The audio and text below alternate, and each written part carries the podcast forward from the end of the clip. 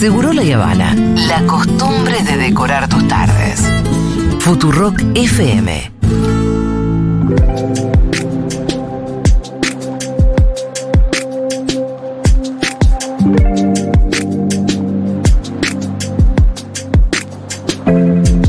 Hace algún tiempo hablamos acá de em, la ley Olimpia, en realidad un proyecto de ley eh, que tenía que ver con la violencia digital. Y repasábamos algunos casos de, de violencia digital, como por ejemplo el primero de la historia, que es el de eh, Pamela Anderson. Claro. Otros más conocidos, eh, acá más vernáculos, Florencia Peña. Ajá, sí, claro. que recordábamos que no solamente se conoció y se viralizó un video íntimo de ella, sino que Ventura la había extorsionado antes, diciéndole yo tengo un video tuyo. Y ella salió a decir, Ventura me está extorsionando, y después el video igual se conoció. Kim Kardashian fue otro caso ca- eh, parecido. Sí, recuerdo varias modelos argentinas que más de una ganó juicios, no sé si a Google, también Sí. pidiendo porque en ciertas búsquedas aparecían sus fotos. Bueno, claro, hay un montón de problemas que derivan después de la viralización de un video íntimo. Silvina Luna, También. Porque Silvina Luna, por ejemplo, creo Claro. que en su momento, no me acuerdo muy bien, estoy hablando de memoria, pero ganó un juicio civil, es decir, hubo un reparo por la figura era daño moral, ponele. Sí, el tema es que no se pero puede después reparar el, el el- mal. No, y además eh, el reparo viene en forma económica, ¿no? pero, no si, porque se baje el video. es si vos lo googleás, Lo por ahí lo encontrás. encontrás. Sí, sí, es verdad, es muy difícil de. Y todo esto tenía que ver con que existe, no, casi no existe un marco legal jurídico claro, existen pocas herramientas que tengan este, los defensores para que se repare este daño o para que por lo menos se le ponga un coto y se frene. Entonces, bueno, y también existió el caso de eh, Olimpia, que es la que le da el nombre a la ley Olimpia que se votó en diputados y que pasó al Senado. Hubo una- un caso de una chica que trabajaba en Disney eh, hace mucho antes que inclusive que Florencia Peña. trabajo. Eh, Chachi Velasco. algo así, era algo era así. una chica que iba a empezar a laburar en, no sé si en Disney y al final no consiguió el laburo. De- después desapareció en medio de los medios. Bueno, hay Eh, Creo gente- que fue el primero, uno de los primeros viralizados ese video. Chachi Velázquez, Velasco. Sí, algo me acuerdo. Te- Eh, tele- ¿Telesco? Ah, Tedesco, Tedesco, puede ser. Bueno, Olimpia Coral es eh, una activista mexicana que empezó a laburar mucho con este tema, promoviendo la concientiz- concientización de lo que es la violencia digital. Acá el caso Belén San Román también es una chica que se suicidó después de que su novio viralizara un video íntimo. Entonces también la familia de Belén estuvo eh, activando mucho para que salgan estas leyes. Se votó el otro día en diputados, pasó a senadores, se votó con amplia mayoría, la verdad, la iniciativa con 191 votos de, te diría que todos los espacios. Em, un proyecto que lo que hace es modificar la ley 26.485, que es la de protección integral a las mujeres, para incorporar a una serie de violencias que se consignan en esa ley, la de violencia digital. Se conoce como, les decía hace un ratito, como Ley Olimpia. Eh, y estamos en comunicación ahora con Florencia Cerda, que es abogada, autora del libro Violencia de Género Digital. Ella es integrante también de Gentic, una organización que promueve el activismo contra la ciberviolencia de género, la Ley Olimpia y Ley Belén. Florencia, ¿cómo está? Julia Mengolini te saluda. Buenas tardes, Julia, ¿cómo estás? ¿Qué tal? ¿Cómo va? Bien, bien acá. Eh, Florencia, bueno, acá primero estaría bueno que, que nos contaras un poco de qué se trata la violencia digital, porque yo la traté de explicar con algunos casos que se nos vienen a la cabeza, pero seguramente hay un marco un poco más delimitado. Eh, bueno, primero eso y después pasemos a otras preguntas. ¿Qué sería Bueno, la mira, violencia la digital? violencia digital, ahí estuviste contando vos, algunas formas, quizás la más conocida es la difusión no consentida de material íntimo, también está la, la sextorsión, como se le llama, pero hay otras más o menos 15 formas más, están los acosos virtuales, el ciberflashing, que es cuando personas te mandan fotos de sus genitales o videos masturbándose sin, su sin tu consentimiento, la suplantación de identidad, los deepfake, los montajes estos pornográficos que se están haciendo últimamente, que serían los porn, deepfake, eh, los discursos de odio en línea, que también están muy, muy lamentablemente en boga en las redes sociales, eh, las intervenciones a las videollamadas, los hackeos, hay un montón de modalidades. Eh, y bueno, cualquiera se puede ir combinando, en un, en un mismo caso se puede dar suplantación de identidad con extorsión y con difusión posterior o acosos virtuales. También tenemos los ataques coordinados masivos hacia activistas, comunicadoras, periodistas y defensoras de derechos humanos que eh, que es muy grave, que se están dando muchísimo en los últimos años y que terminan acallando las voces de tantas compañeras que se tienen que retirar de las redes sociales por los ataques que sufren. Em, y todo eso, bueno, lo que hace es eh, incorporar eh, a la, como decía recién, a la ley de violencia contra las mujeres, la ley, eh, esto, violencia la violencia digital. Sí, no solo hay una definición, sino que nosotros también creemos en la necesidad de que se creen políticas públicas educativas, porque eventualmente de llegar a sancionarse nuevos delitos. Eh, Eso no te iba a creemos que preguntar, la porque- punibilidad de las conductas sea la única solución. Tenemos que educar a la sociedad para que esto, desde las primeras infancias, se aprenda educación digital y buenas prácticas en el uso de las TIC, que es lo que incorpora también nuestra ley, porque solo penalizar a las personas no nos va a servir de nada si no educamos a la sociedad en estos temas. Claro. Si no empezamos a aprender de que tenemos que cortar una cadena de viralización, que tenemos que dejar de escudarnos en el anonimato para agredir a otras personas, de dejar de creer que los cuerpos de las mujeres pueden circular desnudos como si fueran una figurita de, de- un álbum de fútbol. Eh, digo, hay que educar en, en varios puntos, ¿no? Claro, em, como para, para puntualizar un poco entonces. Tenés dos caminos. Por un lado, la creación de esta nueva figura dentro de la ley de violencia contra las mujeres, que lo que abre es una puerta para el diseño de nuevas políticas públicas, sobre todo de pre- prevención y concientización. Y entiendo que también la posibilidad de crear un nuevo tipo penal. Eh, esto era, era lo, lo que entendíamos por la ley Belén, la creación Sí, del... exactamente. Ajá. Ley Belén viene a modificar el Código Penal, va a crear el tipo penal de, de extorsión, ya está la extorsión, pero va a crear uno específico para estos casos, la difusión no consentida de material íntimo y los montajes pornográficos.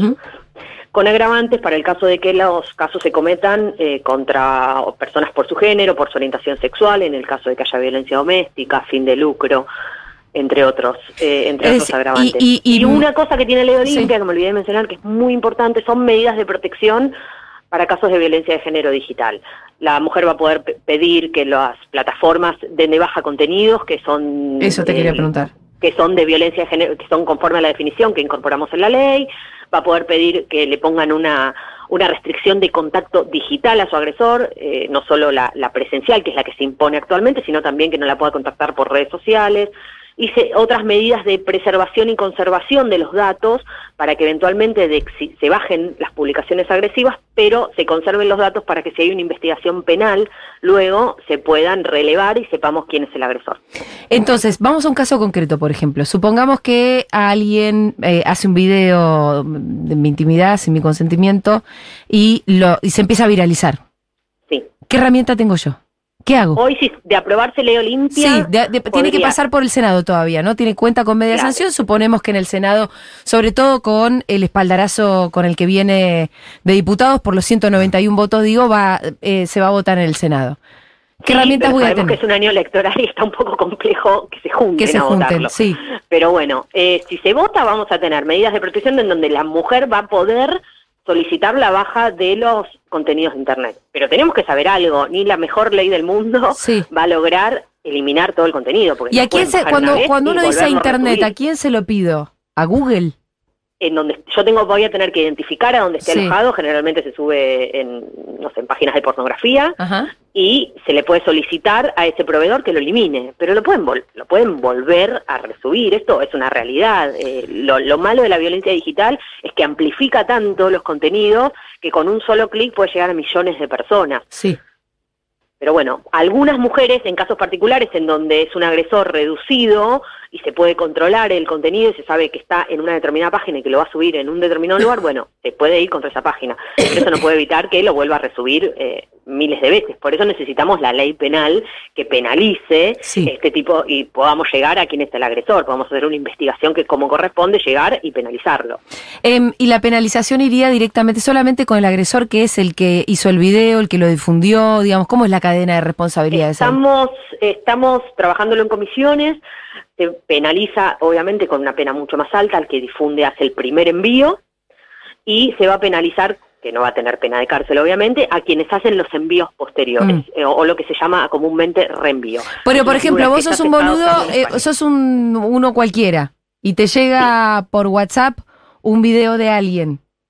Sí, Reenviarlo te podría complicar, aunque seas alguien cualquiera. Se podría complicar. Obviamente la- va a tener que estar la acción la víctima y, y identificar a la persona que reenvió el video. O sea, no, no, no es cualquier reenvío, porque si no también es, es imposible penalizar o perseguir a las 500 millones de personas que pueden llegar a Que reenvían un video por WhatsApp, claro. Sí, pero obviamente no se puede, no, yo no puedo diferenciar entre reenvíos importantes y no importantes dentro de una ley porque es un chino, básicamente, con lo cual después en la investigación penal la fiscalía que corresponda va a tener que identificar, bajo denuncia de la víctima, quiénes son los principales autores, ¿no? Sí, hay veces que igual las leyes así empiezan por lo menos a concientizar, como que vos antes de reenviar un video de que te llega de este estilo, Tenés que pensarlo dos veces. y que lo pienses dos veces. Es lo que Por lo menos saber que, este, que es moralmente eh, cuestionable. Es lo que tendría que ya, ya suceder. Eso En ya tendría que suceder. Todo el mundo lo sabe. Sí. Pero ya nuestro Código Civil lo dice. No se puede captar ni reproducir la imagen de una persona, ni la voz sin su consentimiento. Igualmente vos ves, cualquier persona hoy le saca una foto a, a un chico en el gimnasio y dice, mirá mal, está haciendo mal este ejercicio y lo escracha en las redes sociales. Por decirte un ejemplo que vi el otro día en Twitter. Y todos se están riendo de esa persona. ¿Quién le dio permiso, digo, a esa persona para filmar a otro y subirla y exponer su imagen? Digo, es una práctica que toda la sociedad tiene que, que empezar a, dejar de hacer. Eh, y, y bueno, el ¿por dónde se sigue? Porque la ley, te- lo que te quería preguntar en realidad es cuál es el estado parlamentario del proyecto de ley para crear el tipo penal. El- y necesitamos que la Comisión de Legislación Penal, aprovecho el espacio para volver a hacer un llamado Ajá. a que se junten y le den el dictamen a Ley Belén para que pueda ser tratado en diputados. Sabemos que hay una sesión importante ahora en agosto, a ver, no perdemos las esperanzas de que convoquen, le den el dictamen porque hay dos o tres proyectos más dando vueltas, tenemos que unificarlos, dar dictamen y que se pase a recinto a votar Claro. y luego a Senado. Hace más Claro. de 10 años se han presentado 20, más de 20 proyectos para Ah, penalizar esto y no se logra. Y hay otros países que ya tengan estas legislaciones más establecidas, que, que ya sean herramientas eh, eh, de también. años. Sí. Sí, sí, en, el, en el- en Europa casi todos los países penalizan, España penaliza, en América Latina tenemos Brasil, tenemos Uruguay, tenemos México, no recuerdo ahora qué otro más, Estados Unidos también lo tiene, eh, en casi todos los países del mundo hay proyectos, si no es que ya es un delito. Sí. Y mm, bueno, vos investi- venís investigando el caso, escribiste un libro. Eh, ¿Recogiste muchos casos? Sí, nosotros tenemos, ahora no está activo, pero tenemos un consultorio psicojurídico además en Gentic donde atendemos este tipo de casos y de manera particular también los atiendo y hemos visto de todo. Generalmente lo que más se da es la difusión, pero también hay muchos acosos virtuales, muchos hackeos, muchas chicas que vienen con los teléfonos intervenidos por sus exparejas que las la siguen y ven toda su actividad con la instalación de software malicioso, digo, hay de todo un poco. Sí, Bueno. hay mucha invisibilización, Sí. mucho miedo, eh, las denuncias quedan en la nada, la mayoría no son, de estas formas no son un delito, la justicia le falta perspectiva de género, como que los ciberdelitos económicos eh, le ponen por ahí un poquito más de onda y bueno, cuando son temas de género, bueno, no, ya sabemos cómo es esto. Entonces, bueno, espero que esto se empiece a poner cada vez más arriba de la mesa y empiece a cambiar algo. Sí, y me parece que con, por lo menos con la, la, la, la media sanción y después lo que va a ser la sanción y seguir discutiéndolo, eso, que, que, que, que es empezar a tener herramientas, ¿no? Porque Sí, hoy está ahí de una Sí, porque por hay ahora una especie de... Parecería no, que estuviera solamente la concientización que, que- que tampoco ni tanto. Claro. Sí, igual es un No, mundo, mu- mundo muy complejo porque me parece que las plataformas eh, que, que, que transmiten estos videos pornográficos ya puede subir, cualquier usuario puede subir los videos Sí, también. sí. Entonces bajar, subir, es como medio complejo el mundo, ¿no? Sí, ellos mucho no colaboran, eh, nadie quiere, ninguna plataforma quiere que le vengan a, a una orden de la justicia para para bajar contenido. Sí tienen, te, te lo digo porque quizás tenés oyentes que están sufriendo estos temas, todas las plataformas de pornografía, casi todas, incluso las redes sociales, tienen una opción de denuncia administrativa, por así decirlo, en donde vos podés denunciar que es un video Ajá. tuyo. Y probablemente hay veces que tienen suerte las chicas y no es necesario judicializar y lo dan de baja. Pero ya están aceitados, porque en todo el mundo pasa esto, ¿no? Claro, ¿y WhatsApp? En WhatsApp es un está eh, encriptado el contenido, con lo cual WhatsApp no inter- que es Meta, básicamente no manifiesta, o sea, no colabora en las investigaciones criminales en estos temas porque no puede saber el contenido que va en los mensajes. Sí, Claro, Sí, pero al mismo tiempo- celda a, a la hora de, a, la, a la hora de hurgar en ese contenido para venderte algo, parecería que sí, lo pueden ver. Claramente, sí, puede ser que no. Sí, ya sabemos igual cómo funciona. Para colaborar con algunas cosas dicen que no pueden, pero eh, realmente si enseguida aprieta la justicia, aparecen todas las herramientas necesarias. Te mandamos un abrazo enorme, Florencia, gracias por la comunicación. A ustedes, chicos, gracias. Era Florencia Cerda, abogada, autora del libro Violencia de Género Digital e integrante de Gentic, una organización que promueve el activismo contra la ciberviolencia de género, la ley Olimpia y la ley Belén. Bueno, Es un tema Es que porque desarrollos, los desarrollos para poder evitar este tipo de cosas, cuando son tecnológicos, dependen de- del dinero. Porque si uno, por ejemplo, eh, hay muchos casos en que uno sube, no sé, una película a Sí. Google Drive, y hay muchos casos en que te dice, che, te la baja el toque. acá de subir una película. No, no en todos, pero.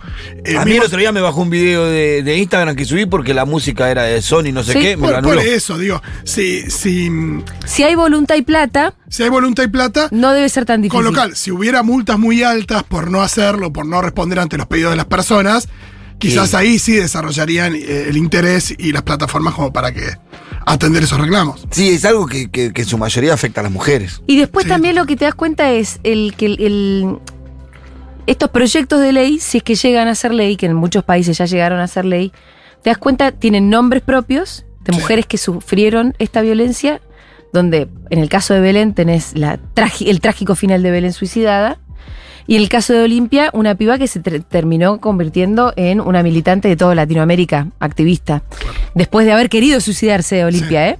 Eh, Pero que si no son impulsadas por las propias víctimas, a nadie le parece que sea importante, porque hay algo con la violencia digital que es violencia real.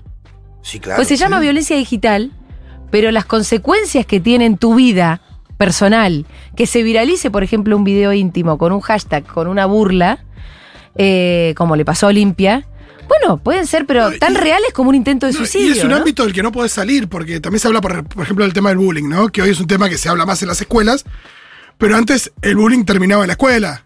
Y ahora el bullying es 24-7, si Sí. quiere.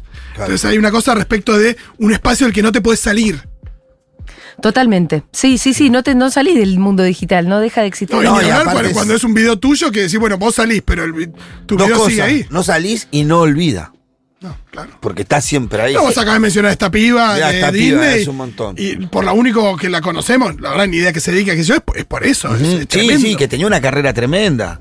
Eh, después Silvina Luna, después eh, Florencia Peña, un montón de, de- de famosas que, que- que sufrieron esto. Bueno, está el documental de Pamela Anderson que lo, Sí, lo trata bien. bueno. Y también está la, está la serie, pero el documental es más recomendable. Muy bien, ya venimos.